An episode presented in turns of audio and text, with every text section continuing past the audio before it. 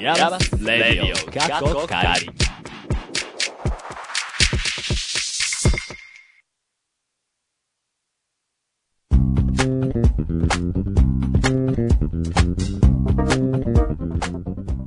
皆さん、こんにちはでしょうか？こんばんはでしょうか？ IAMAS Radio カッコカリ、ナビゲーターのパポ、帰ってまいりました。おかえりはい。おかえすごく久々ですね。りそうだね。3週間ぶり。4じゃない？4週間？いや、3じゃん？ぐらいよね。多分3、3、3。うん。ほうん。いや、この前にしゅウェーブの収録したじゃないですか。う。はい。うん。やっぱ、大事、大楽しか楽しいなと。めっちゃ噛んだ。楽しいなと上がってんの？思いました。ちょっと、久々だから。はい、ということで、第57回目もお付き合いください。今回もこの人たちと一緒にやっていきますよ。はい。えー、K さんに代わって、和秀と。え、どういう意味？かず、家族に変わっじゃないよ。K が、情報科学芸術大学院大学、通称、 IAMAS のサウンドスタジオからお送りします。この番組はアートのことを知りたい、なんか遠くに感じていたあなた、そしてイヤマスって何？と思っているあなた、 IAMAS に今いる、いたあなたにお送りする、IAMAS というちょっと変わった大学院からアートを一緒に考えていこうとしたり、しなかったりする番組です。はい、ということで、久しぶりにね、はいみんな揃いましたおね。かえり4人揃ったね。おかえり いや、だいぶぶりですね。うん。そうね。ずっとね、もう、うん。ずのんちゃんにね、うん。そうそうそう。そう。で、のんちゃんにあれ、ファンですみたいな。質問箱。うん、来て。本当に来た？うんいや。本当に来てのんちゃんじゃなかったって出して。うん。そう、のんちゃん、レギュラー昇格はあるんでしょうか？そう。やばい、もうドキドキみたいな。もう僕の立場ないじゃん。もう準レギュラーのポポです。そう、やばいやばいと思って。いやいやいやいや、大変だったんやって楽しかったけど。あ、ほんとだ。ってもう、カズくんとのんちゃんが暴走列車で私もうどうしようみたいな。あは放送列車に言われてますよ。ねえ。パポちゃん おい、ブラックペッパーあの、前回、あの、うん。お呼ばれしたよっていう話をはおーしてせやねあの、だ自己紹介してたらいいんじゃない？ですか、おばちゃん。はじめまして。お世話になってます。い。何やってんだえ、みんなしたの？してないよあ、じゃないんだ。聞いてないから、まだ。聞いて？3週間ね、何やってたかっていうと、うんあの、バポちゃんがどうもね、そのうん3週間分のレディオ聞いてないって、おやまそう、そう。言ってたので、あ、のんちゃん言ってた？じゃあじゃあじゃあさっき、あのあ、いついつまだ聞いてないよ。だからあの、お土産も、うん、みたいそうな。そう。お土産ね、誰にも買うの忘れた。ちょっとー 皆さんにもちさ。ょーいまあ、だからその話題をしたくなかったの。まあ、絵じゃないか。絵じゃないか。まいいじゃないまたどっか行く？そうそうそう。そうだね。まあ、で、えっと、この3週何があったかというと、うん一週目は僕もいなかったので、あのーゲスト3回呼んでますね。うん。えっと、M1 のね。うん。あー M13 人呼んでて、で、うち2回はガールズです。そうなの。そりゃダメでしょ。どうしてのんちゃんが来るときだけ女性なの？と僕は言いました。いやいやいやいや、あの、あれだよう。んカズくんもいなくて、のんちゃん、うん私、つまちゃんの3人の時は、うんあつみくんだったよ。だから男の子よ。その後2回が、ガールズでした。が来るときにガールズ。楽しみにね、しとった。楽しみにしてね。もちろん。まあ絶対そう言うと思ったからさ、ちょっと呼んどこうかっつって。ずるいなと。ダメだよ。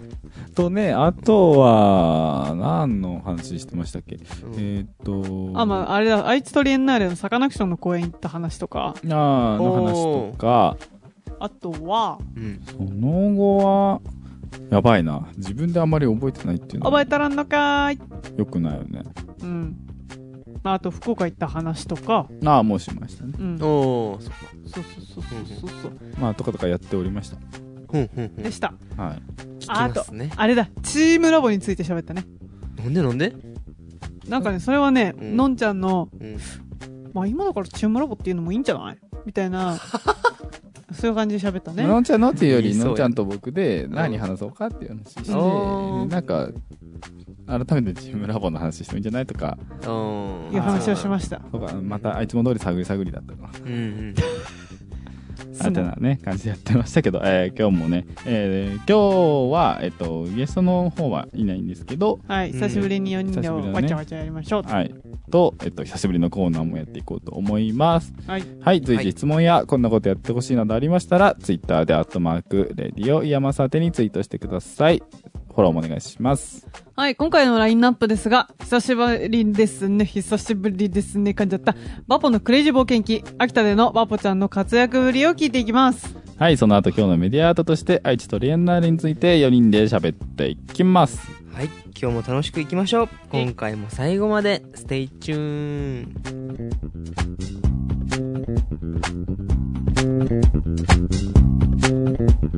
ン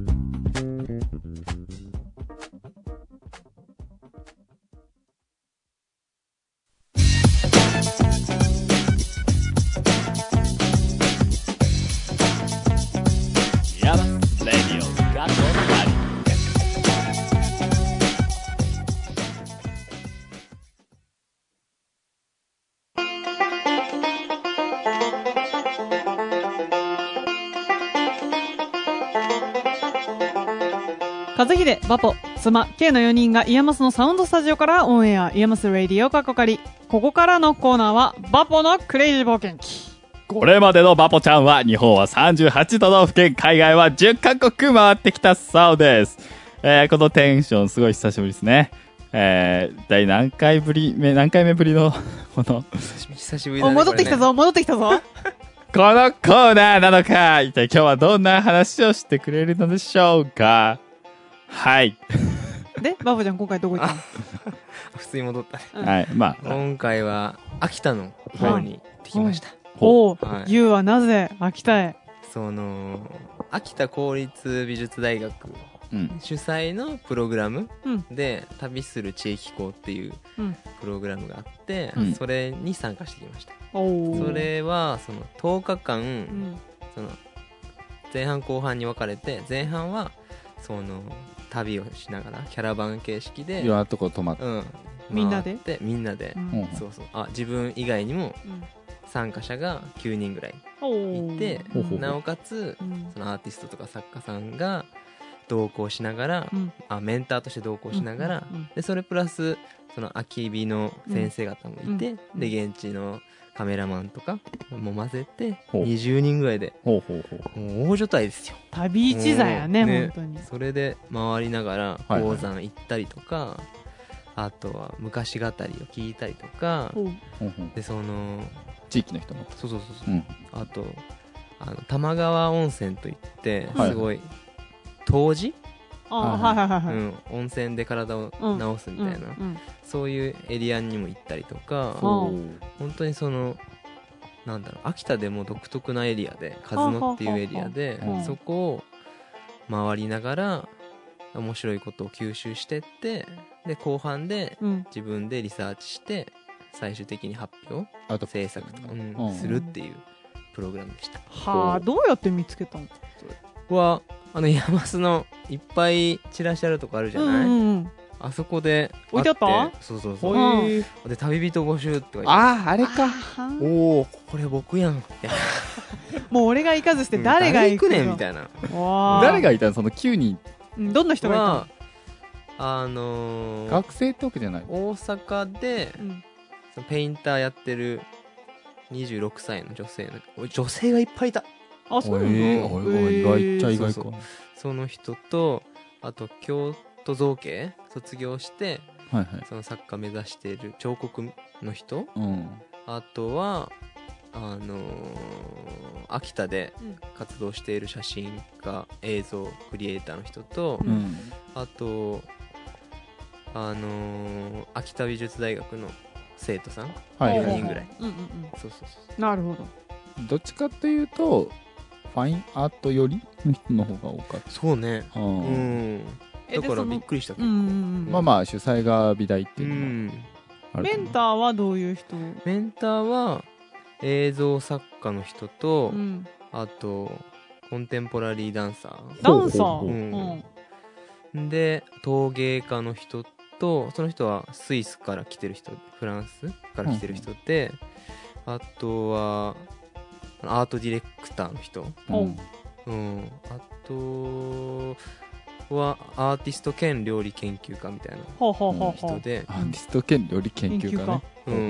うん、すごい面白かった。へえー。ー、うん。そういうなんか普段会えないような作家さんとうん。ずっとこう旅をしながら話したりうん。その人のレクチャー聞いたりするっていう経験が初めてだったから、本当に寝食ともにしながらって感じよね。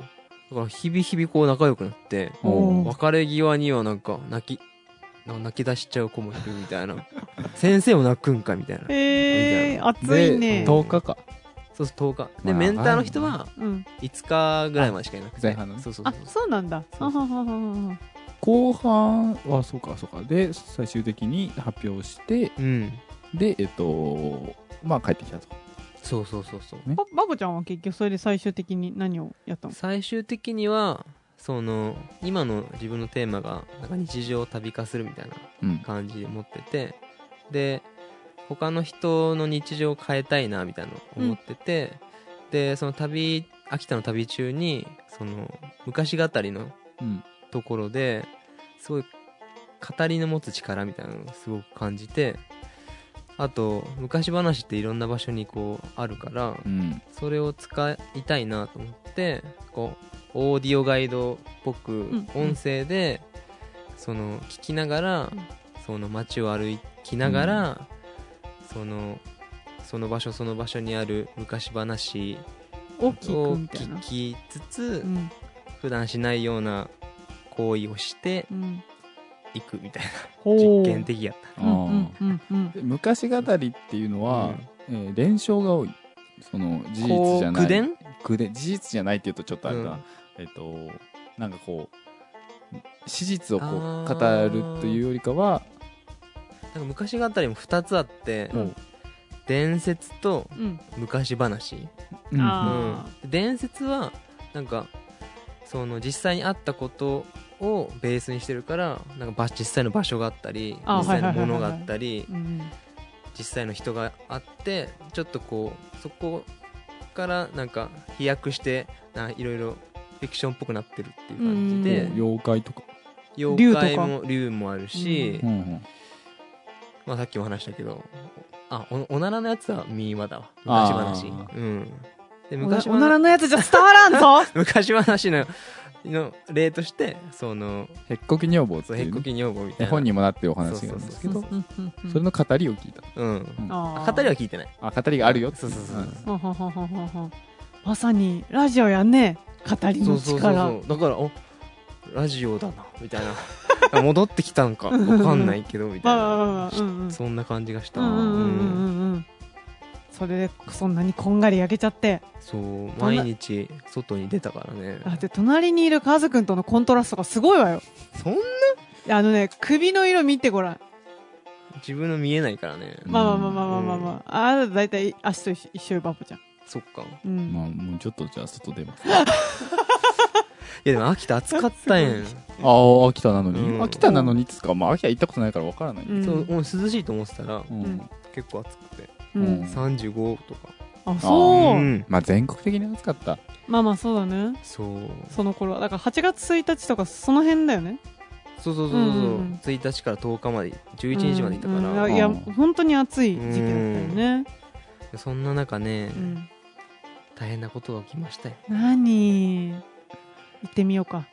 犬にね噛まれましたまあ、そこだけ聞くと、まだ優しい感じに聞こえるけど。そう。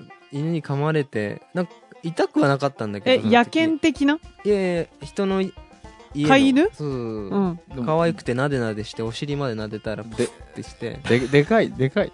で中中型犬ぐらいなんだけど。うん。秋田県秋田県秋田犬混ざってるんかな？柴犬？柴犬？柴犬っぽまあかったけど、雑うん。でもそれでなんかどこ行かれたの？こうひ右手の甲？痛いなんかまだ傷跡がある。で失神してん。はあ。噛まれて。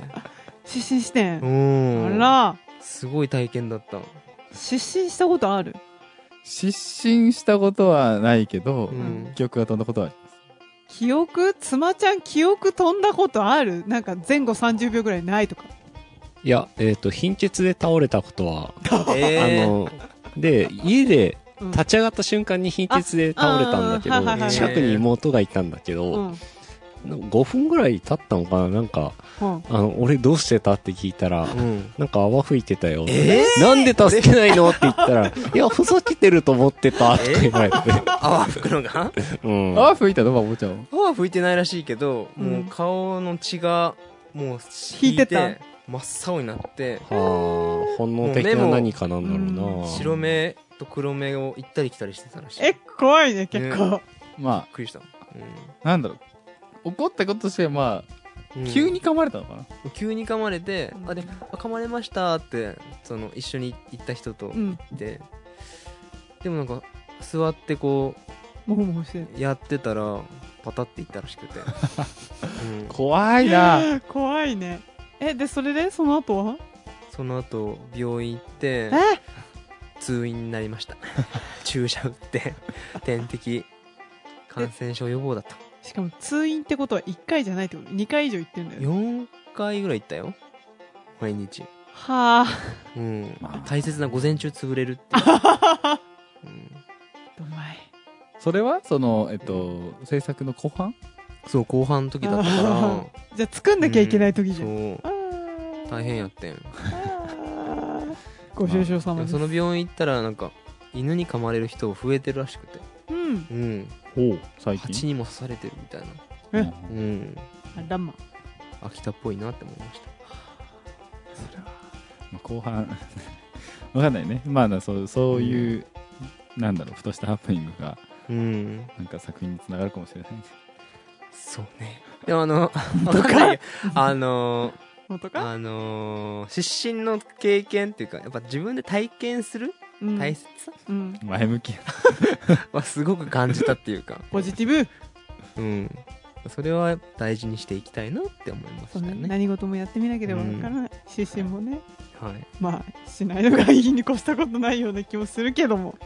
えっと、場所としては、えっと、もう一回おさらいになるかもしれないけど、どこに行ったんでしたっけ、秋田の鹿角市小坂市っていうところでで上の方、秋田の。あ上の方。うん。もう青森に近いところ。うん。十和田湖近い。ああ、うん。十和田湖わかります？わかります。大丈夫。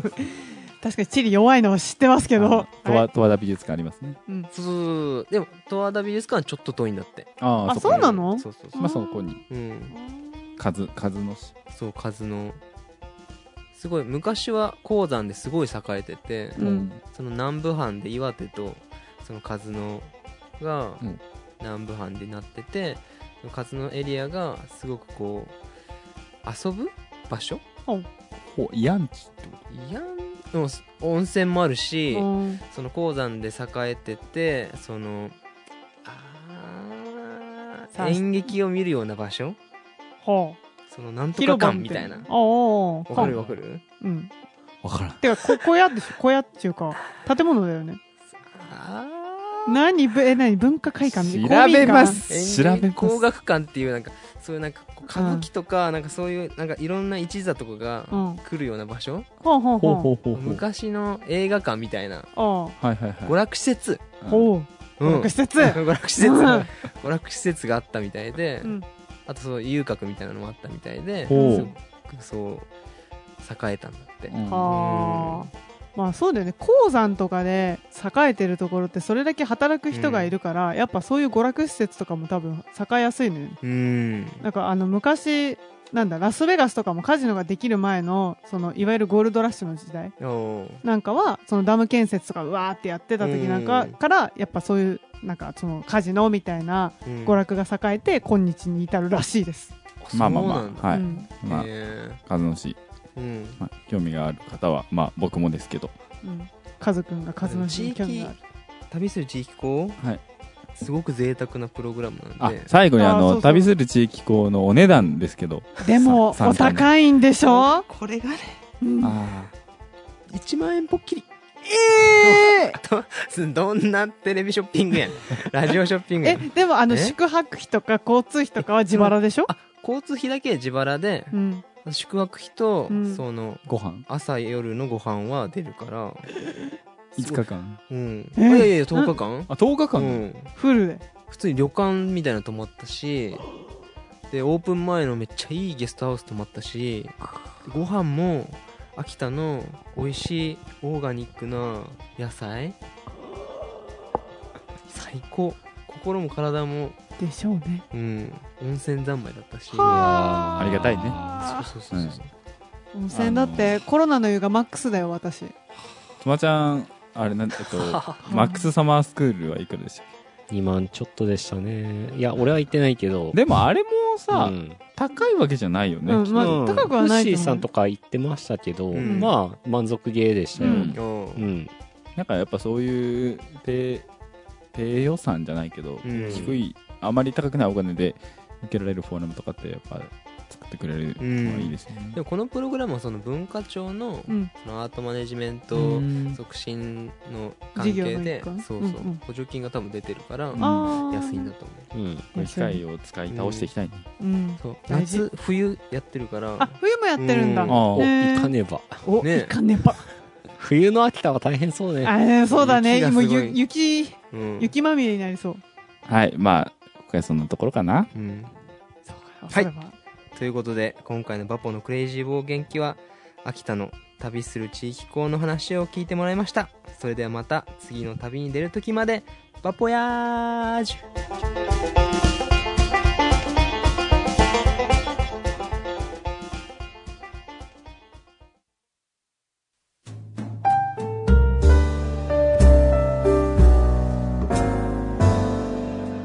ヤマスレディオ過去仮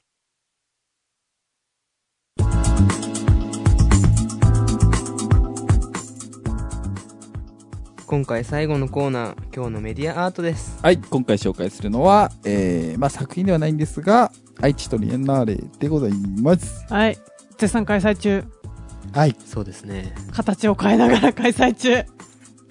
まああの、トレーナーレ自体、えっと、僕たち3人プラス妻ちゃん含め、えーみんな行ってきた。ううん。んていう。一回以上は行ってるね。はい。感じなんですけど、うん。まあ、いろいろ問題にはうんなってますななっておりますね。うん。まあ、ど、どこから話せばいいんでしょうっていうのはやっぱあるんですけど、まあとりあえず、楽しかったなという話からでいいんじうゃないですん。かねそっちがする？純粋にやっぱ楽しかったね。うん。うん。面白かった。いろんな作品あったし、ううん。ん、なんか芸術祭自体が今こう運営がどうだこんな問題問題何が問題だってなってますけど、うん。まあその作品自体はとっても、えっと、多彩なもの揃ってるしうん。あの非常に楽しめる展示会うん。になっているとはうん思います、なってあとなと思ってます。まああとは何より会場が4会場もあるから、うん。やっぱ1回じゃとても回りきれないね、うん。あの結構今展示中止とかになったけれどもそもそも物量が半端うん。なううんんいいし、ので、そう、あの、まだ、あの、なんだろう、まだ見切れないと思うよ。ううん。んそう。私一回その行った時は愛知芸術文化センターを中心に見たんだけど、うんうんうん。まあだから結局あと3会場は見れてないってことなのよね。おおそっか。そうそう。あ全部で 4, うん。4会場だから。でこの愛知芸術文化センターもなんか何回何回なんか4フロア分3フロア10階分ぐらい8階地下とか、しかもある。うん。で、あと外にちょっとね。うん。っていう風になってくとまあ全然とてもじゃないけど見切れないみみたいな感じだったんだけど、ただあれなんですよねそのなんだ表現の不自由展からの、なんかまあいろんなわーっていうのに始まり、まあ何人かのその作家さんがその自分の作品の展示の中止であったりとか、ちょっと携帯変えますみたいななったじゃん。うん。であれのプログラムの中になんかねロミオっていうのがあっておそうなんかそうそう、うん。あれはなんかなんだっけななんかざっくりと言うと、まああのとても貧困法制なお兄さんたちが、うん。あなたたちのところにふってきて、うん。なんかあのとても好意的に道を尋ねてきますみたいな、うん。でそれはもう演技っていうのはあなたもこのキャプション読んでる時点で分かってるけどうん。だから結局それはもう演技だから言ってしまえば偽物なんだけど、うん。でもまああなたはどうやって受け答えしますかみたいな、うん。あれ中止になっちゃいました。そうなの？なんか張り紙してあった。ええれもすごい探してたんだけどそうね私も探してた。うん あえー、なんかお兄さんいるかな？みたいな。あれでなんか話が長くなってもいいし恋に発展するかもしれませんね。みたいな。あらみたいえな、ーみたいな。うん。あれどうなんだろうね。あの展示、展示じゃないじゃん、あれそもそもさ。まあそうね。あれ、あれがさ、中止になるってことは、ど。うん。どこまでが中止になるだろうって思ったんだけど、だからどこだからロミオは、ロミオ自体がいのいなくなるのか、ロミオいるんだけど、その、何？何もしないみたいな。好意的ではなくなるみたいな。いやそいや何それはねあの中止だから多分本当にいないんだと思います。いたとしてもただのあのお兄さんとしているだけだと思う。ロミオとしているわけではなくうん。ただのなんかあの愛知県にお住まいの誰々さんとかどこどこにお住まいの誰々さんみたいなうん。感じで。もしかしたらさ、会場にいるかもしれないじゃん。でもその人たちって一回そうロミオとして扱われたからさ、うん。もう会場にいた、いる時点ではロミオじゃない。えでもみんなさどこまで分かってんのうん来るなって言われちゃうのかな。そうかもしれないね。かあるいは来たとしても変装してくるとか。うん。でもいた場合って、でもその人たちってその、その状態ではもうその作品の一部ではないし、うん。うそんの一人の人間じゃない、うん。そうだから作品としては来ないよね。けど、外部の人から見たらロミオじゃない？それは写真めっちゃじっくり見た人見た人しかわからんよね。うん。え、衣装とかもあるんじゃないの？多分だからあのなんだあのポスターみたいなの貼ってあったじゃん、あれの服で多分来るんじゃないかなって思ってたんだけど、うん。だからそれすらもう分かんないんだよね。今やってないから。うん。そうそもそも全然ラフな T シャツで来るのかとか、うん。なんかもうバッチリスーツでキメッキメな感じで、うん。でもなんかあれポスターとちょっとお兄さんかっこよくないみたいな感じで来るのか、だからそれすらね、合ってないかわからないんだけど、でもロミオ、会いたかった。ロミオまだね、もしかしたら見つけられる可能性まだあるよね。あの作品に至ってはね。の望みたいね。うん。そう信じたいね。うん。うん。なんかそれ、その、携帯を変えるをそれぐらいに変えてくれればよかった。な。あれでもロミオは中止なんだよね。携帯変えるじゃない？いいよね。あれは中止。うん。中止だったんだ。だったかそうな。そうだった気ちょっと、がするちょっと、正確には言えないですけど、うん。確かそうでした。そうとかあのメインのビジュアルになってるあの、うん。ピエロがいっぱいこうブワーって、おーあったね。ウゴロンディーネの。ね、うん。そう、ん。孤独のボキャブラリー。うん、うんあれも一時中止が検討ってかそうなん？作作家側からうん。あのちょっとちょっとっていう話があったんだけどうん。でもやっぱメインのビジュアルで使われてることもあるから、確かにね。うんまあ今のところは特にそういった措置は取られてないってういうん。話なんだけどね、みんなあのポーズして写真撮ってたよ、う んあそこね、そういうスポットになってたね。なんだろう、映え。そのさ、発端、原因、一部不謹慎になるかもしれないけど、うん。その原因のところはその、な脅迫のファックスとかっていうのもあったじゃない？うん。で、それで、あのーまあ、まあ、市長の発言とか、なんか、うん。まあ、検閲だ、検閲だ、なんだなんだってなって、うん。えー今の感じになってしまってるけど、その、まあ、その背景をまあ一旦、背景は別とはできないんだけど、うん。作品の形態を変えて展示されてる作品っていうのも、な、一つ、その面白いじゃないけど、興味深いなと思いましたけどね。だから、どう抗うのかというか。うん。だからあれだね。なんかもうトリエンナーレそのものがタイムベースドメディア的な感じになったよねだから時間を経るごとにどんどん姿が変わっていく。うん。そういう意味だとさ、なんかどう変わったんだろうと思って、すでに一回行った身としてもう一回行ってみたいなと思ってしまったし、うん。そうだね。そっかそっか。うん。うん。そうそうそう。だからこれがあこういう風に変わったのかもあるし、うん。あこの作家はこうやって対抗するんだみたいなのもあるだろうし、あるいはひょっとしたらだけど、まあ、この後何かがどうなって会議が一応75日間ありますからうん。みんなもしかしたら再開するかもしれないし、うん。いやわかんない。そういう可能性もあるんだ。まあ、ゼロじゃないと思うよ、あ、うん。そうだ、なんかね聞きたいなって、うん。聞いてみたいなって思ったのが、うん。みんなに、うん。その、展示中止ってなったじゃない。ううん。んあれを、なんか、まあ一応その作家一人一人がなぜ中止にしたかの声明みたいなのは出しててるけど、う、うんん。こうどう捉えますかっていう、はいはいはいつまちゃんから？まあ誰でもいいんだけどさ。あの、全体で一枚にまとめたあれ？あ、いや、と別で、えっとなんかそれぞれ作家があのうんコメント出してるのよ、うん。なぜ中止にしたのかっていうう。ん。そうとか、うん一人個人個人は読んでないけど、うんそう、読んでないうんかったら読んでない身として、でもやっぱどう捉えるのかなっていう。そうね。単純に、うん。そう愛知トリエンナーレにもう愛想を尽かしたみたいな風に捉えるのかう、ん。もしくはそのこの事態を改善してほしいっていう願いを持って、うん。い一度今一度っていうか天井中止にしたのか、うん。なんかどういう風に捉えるんだろうと。まあ私は、その行った時に、もうすでに、えっと、表現の不自由点はもちろん、あと韓国人の作家の方のうん。うん作品が2つ、はい。やっぱ、あの、中止になってて、それぞれの、まあ文を読んだんだけれど、うんまあやっぱり、なんかその、どっちかっていうと、その、文面を読む限りだと、やっぱりそのアート展とか、このトリエンナーレに対して政治が介入するっていうことに対する、まああの美術をやっている人、アーティストなりの、まあ抵抗なんだろうなっていうふうに思うから、それはそれで、だから彼らにとっては、あの表現なわけだから、うん。なんか私は、まあなんかちょっと正直、お金出して行った身としては、それは全部見たいところではあるけれど、でも、自分たちが表現をする、そのトリエンナーレとかっていう、そのなんだ、表現の場を守るための、だから未来に対する、まあ、戦いだとしたら、うん。なるほど、こういうた戦い方もあんのかと思うし、うん。まあ、私がもしアーティストだったら、まあ、それも考えるよなって思う。から。うん。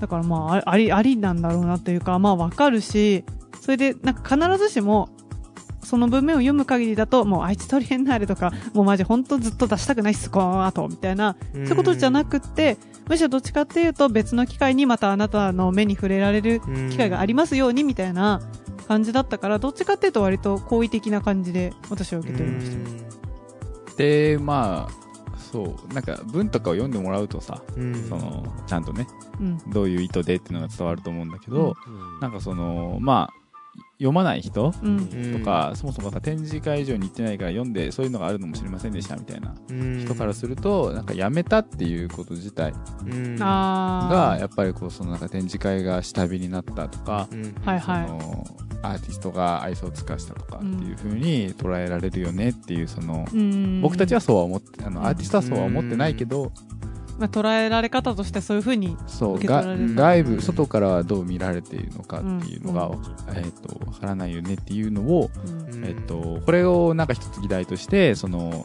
一度アーティストが集まった、えっと、パブリックフォーラムがあったんですけど、うんそこでは議論してましたね。うーん。そういうことを議論してたんだうん。へえアーティストとして、なんかその、わかるけどやめるっていうう、ん。その対抗手段は、うん。でもなんか、伝わらないところっていうか、外部っていうのはやっぱりうん。あるよねっていうので、だいぶあるでしょうね。まあ、その分をさ、そもそもウェブとかで閲覧ってできるのか、それとももう会場行かないとあれって見れないのかな？あーえっと、写真を撮ったり、上げてるあ人だからオフィシャルとしては出してないんだよね、多分。はちょっとわからないですけど。逆に、なんかそのさ、と、藤井ひかるさんうん。っていう作家、も出してるんですけど、なんか藤井ひかるさんは、まあその、まあ理由は結構もっとあったんですけど、結果的に、えっと、展示を続けるっていう対抗手段を僕は取りますっていうふうに、うん。そのフォーラムでは言っていたんだけど、まあその、言い分をちゃんと聞いた上で展示が続いてるっていうのを見たら、うん。ああ、なるほどっていう、あなんだ、そういった対抗手段もあるのかっていう、うんそうか。理解はうんうん。あるんだけど、その、なんか、じゃあ僕は続けましたって、続けるって現状維持なわけじゃない。うんだから何か変化があったわけじゃないから、外から見たら何の変、うん何も起こってない。うんなんか、もしかしたらあの人はそういうのには無関心だって思ってるああ、わけでね。うんうん取られるかもしれないし、やっぱこう、あったのがなくなるっていう、この、うん一回変化しちゃうのが、すごいなんか、そう、大きい衝撃だなっていうふうに。うん。うん。ううん。んああ、でも続けることで対抗するっていうのはちょっと新しい視点かもな。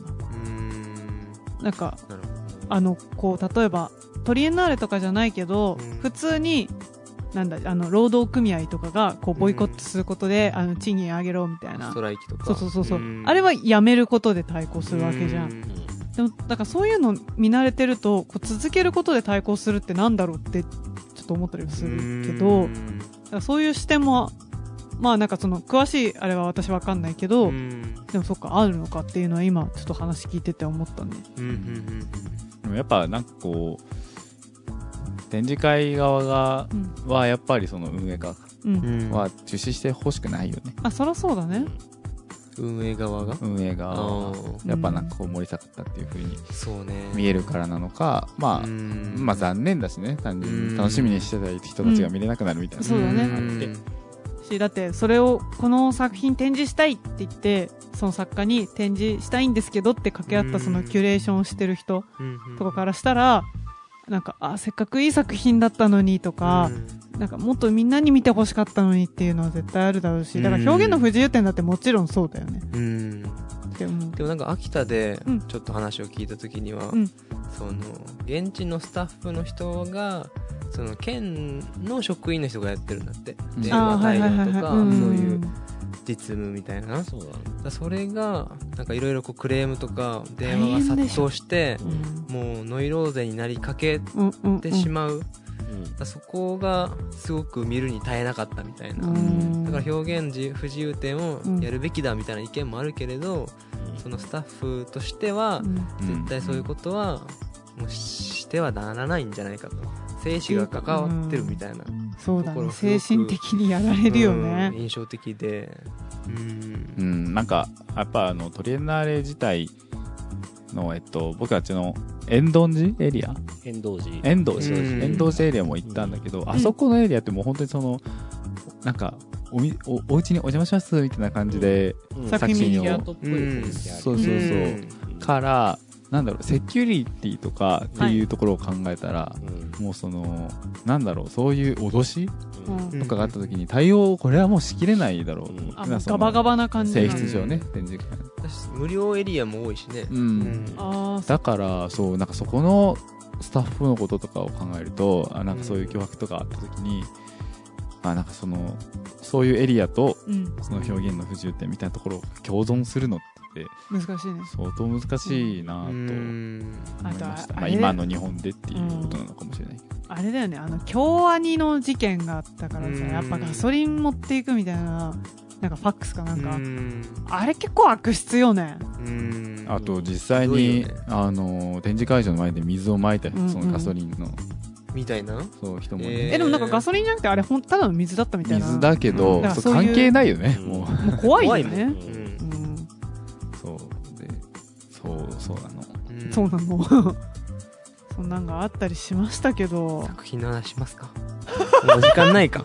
いやいや、まあまあ。あでもまあ作品の話実はねウェーブの5回目の我々のイヤマスレディオのコーナーちょっとね喋ってるんですよね。でもしたんですけど、なんか他に良かった作品とか、その、つまちゃんとか、あの、バポちゃんは、フリーパスをね、あそうだ。おー。まあ僕も今はフリーパスなんですけど、あそうなんだ。あ変えたんだ。はい。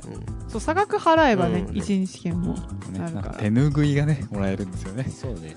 紫 使いどころが難しい。うん。え今何に使ってるの？え、飾ってある。飾ってある。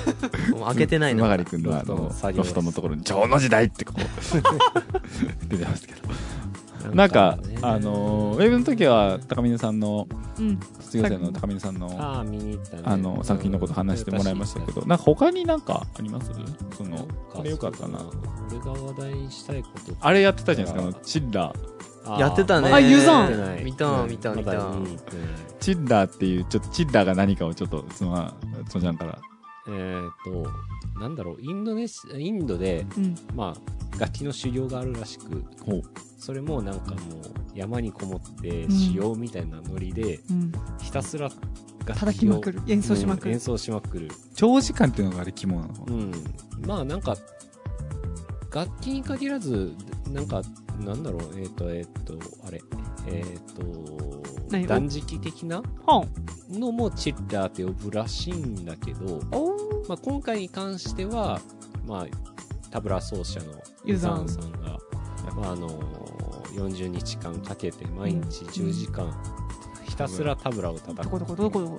うん。僕行ったんですよ、会場。行ったんですけどね、その日あの、チッラーの性質上、あ違うんだあのなんかねそういう日が一日あった。あそう性質上、あの、なんだ、練習内容？なんかね、うん発声練習とかもあるらしい、タブラのね、うん。練習の中に。うん。で、なんかその人前でできないような練習？人がいるとえなんかその成立しないからうん。できないっていうのもあって僕行ったのその日で。あそう。だってあの扉一枚隔てた向こうでずっとタブラの音がこうあでも音は聞こえるんだ。あそうなんだ。それでいいね。それはそれでいいね。もうこの向こうにいるんだっていうの。をうんそれはそれでいいな。うん。とかとかなんかうん確かにまあそのまあ見なくてももしかしたらいやまあわからないけれど、うん。ユザーさんのファンとかだったらもしかしたら見たいかもしれない、うん。そうね。うん。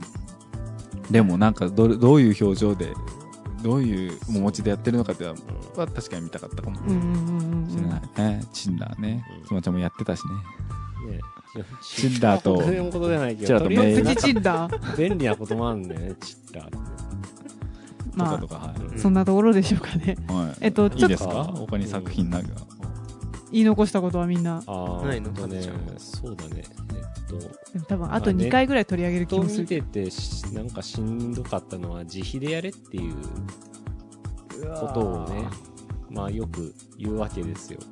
展示会をね。うん。うんそれ見てるとなんかし一番しんどい気持ちになったね。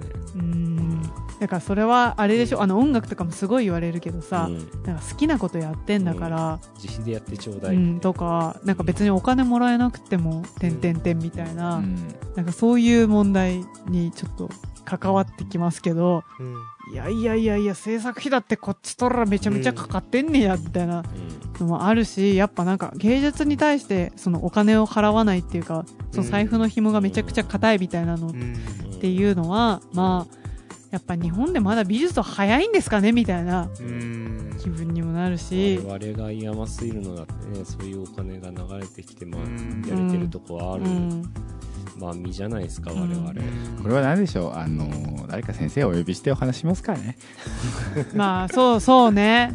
ちょっと松ぜひ。井さんとか？まあま松井か小林かいずれも茂やねどうしようね。今準レギュラーの年のビエンナーレは大垣ビエンナーレは。ああそうだよ。そっか。どうしよう。12月自費でやってくださいとかいう人が現ね、もう勘弁してほしいですね。まあまあ、まあ、でもまあまあまあ。な 何をやるかまだね。うんそう。まあ決まってないわかんないんであれですけど。はいまあとりあえず今日はこんなところでしょうか。はい、はい。えっと軽くそしたら、えっと、愛知トリエンナーレのあのインフォメーションちょっとご紹介しておきたいと思います、えー愛知トリエンナーレ情の時代は会場が4会場愛知芸術文化センター名古屋市美術館と、えー、四季道遠藤寺周辺。それから、えー豊田市美術館および豊田駅周辺。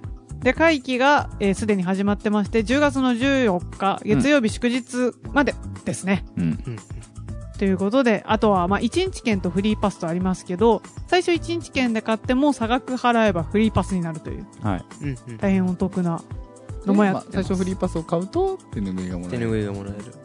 まあ欲しいかどうかはまあ人によいや もらえるんだったらもらいたよね。る でもまああのフリーパスをおすすめするというか、うん。というのも一日じゃ見切れないそう一日じゃ無理。なので、まあ、あの、興味のある方はぜひ、興味のある方はっていうかもう、ぜひみんなに行ってもらいたいところですね。うんはいうん。はい。はいということで今回ご紹介したのは愛知トリエンナーレでしたはいこの後はエンディングです。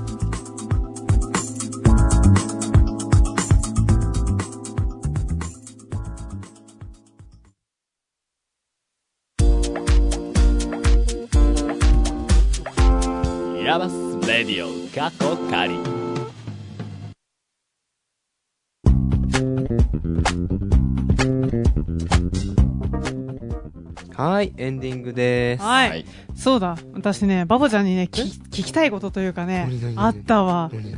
あの、あなたがやってらっしゃる、あの、アガスケハウス、おおインタビュー読みましたよ。で見たの？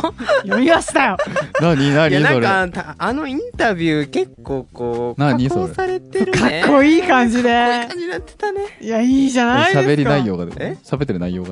いやなんかあの自分のアガスあのゲストハウス山形でやってるんですけど、それのメンバーで、うん。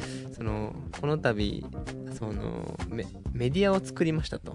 ほう。あのあれ、そういうことだと思う。うん、インタビュー。ー記事とかそのいろんなニュースとかを発信していこうと。はあ積極的に、うん。それの一環でその自分もインタビューしてもらって後輩たちに。ほうほうそれの記事がをケイちゃんが見てしまったと。えー、中にこうこういう写真と一緒に。あ、でもね、なんかね、こうやって、なんかこうあの喋ってますみたいでもなどどうなんですか？その記事に対しては。はまあうん。ちょっと見てほしくないな あれ？恥ずかしいけど。それは何？恥ずかしいから、恥ずかしい。あでも見てくださいよ。結論見てください。なんて検索したらいいんですか？ああれ？ーなんて？私アガスなんでケラボ柴田秀則とかでガスケラボで出るん。じゃないか私多分ね Facebook のあのアガスケハウスのページといいねしてもらってるかいいねしてると流れてくる、確かに確かに。ガス系ハウスは今どうなんですか？そのなんか前さ少し規制が厳しくなったあー。あれだとか民泊法だかなんだかみ民たいな。泊法は改善されてはないですね。あこれじゃあ変わんないんだ、うなんでシェア別荘としては使ってて。あ、うん。でそろそろ僕も顧問とかになるから。顧問？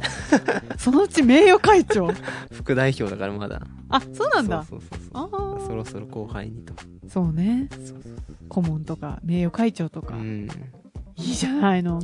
名前だけ肩書きだけかっこいいけどね。顧問。顧問。名誉顧問。アガスケハウス。そうなのいいじゃない。後輩たちも育ってきてるからね。あそれはいいこと。それはいいなと思って。まあ、何せ続くっていうのはいいですよね。ね。そうやっぱりなんかあれなんだよねその自分ができるとさ、うん。あの後輩たち見てると当然最初できないじゃない、うん。だからそうするとあ自分がやった方が早いなみたいな感じわでやりがちなんだけどでもダメなんだよね、うん。それはね。それやってると全く育たないよ。そうっていう。そうそう。バシバシ打っちゃうからさ。わかるわかる？らしいです。そうそうなんだよね。でも、うん。私その代わり自分が大学生の時思い返してみるとうん。逆に私が何にもなんか口出ししか本当にしなかったからそれ大丈夫？しか言ってなかったから 怖いね。違う違う違う違うよ。嘘だよ、えー。誰にも聞いてないでしょ。もう、鬼神って呼ばれてます。そうなの？何鬼神って？鬼の神。違うよ。いやだからねただね。おいこら。遊戯王カードなんでデュエルスタンバイしない？いやなのでまあ私の後輩は立派です。